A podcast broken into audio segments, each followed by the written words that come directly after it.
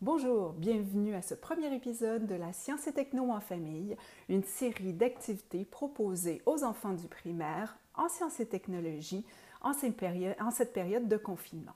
Le premier épisode portera sur le bulletin météo.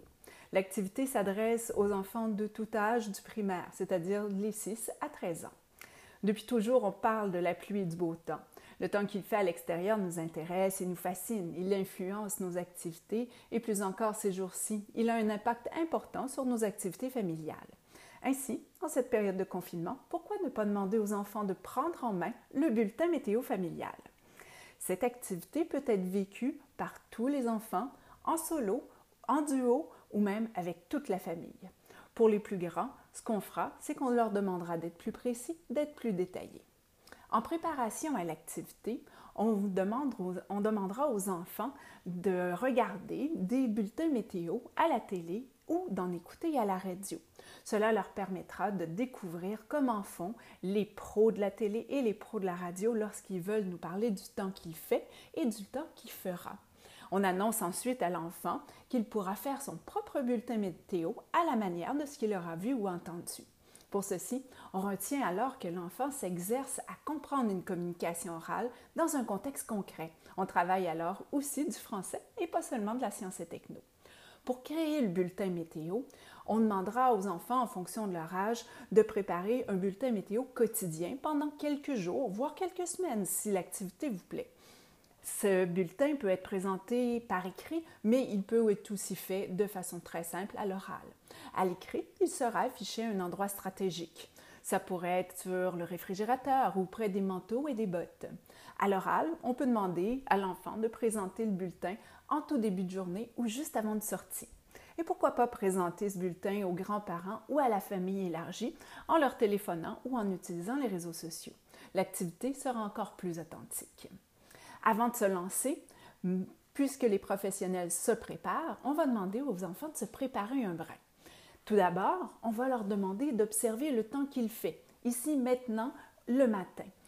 Le bulletin devrait alors commencer par leurs observations. Voici ce qu'ils devraient ou pourraient noter. Tout d'abord, il y a la sensation de chaleur ou de froid. Si vous avez un thermomètre extérieur, c'est vraiment le temps de l'utiliser et plus d'une fois par jour si possible. Vous travaillerez alors la mesure en mathématiques avec l'enfant. Vous n'avez pas de thermomètre? Pas de problème. On utilise alors les données des médias. On demande à l'enfant de juger par lui-même de ce qu'il ressent. cela lui permettra de découvrir quel lien il y a entre la température et la sensation de chaleur ou de froid. On peut aussi lui demander de regarder s'il y a du vent, s'il est fort, s'il est doux. On lui demandera d'observer les nuages et d'en regarder la forme, leur présence. Des fois, ils sont même absents et on a de très belles journées ensoleillées alors. Et finalement, bien sûr, il faut parler des précipitations quand il y en a. On pourra utiliser alors leur vrai nom. Ça peut être la pluie, la neige, la pluie verglaçante ou la grêle. On s'espère le moins possible de ces deux derniers par les temps qui courent. Ensuite, lorsque l'enfant a noté le temps qu'il fait, on va l'encourager à aller compléter sa par une prévision météo du jour qu'il va retrouver à la télé ou à la radio. On ne lui demande pas de faire sa propre prévision, il n'a pas les outils pour le faire, mais il pourra se fier sur les pros pour pouvoir vous annoncer le temps qu'il fera, qu'il fera un peu plus tard. C'est que le temps peut changer au cours de la journée et entre ce qu'il aura noté le matin et une sortie en après-midi, il pourrait y avoir quelques, différences. Finalement, l'enfant pourrait rajouter des recommandations pour l'habillement ou pour les activités quotidiennes. Ils peuvent aussi nous parler d'un phénomène météorologique qui les fascine et le présenter brièvement. On pourrait alors penser aux arcs-en-ciel, aux ouragans, aux tornades, aux brouillards. Donc ce sont des choses que l'enfant pourrait noter.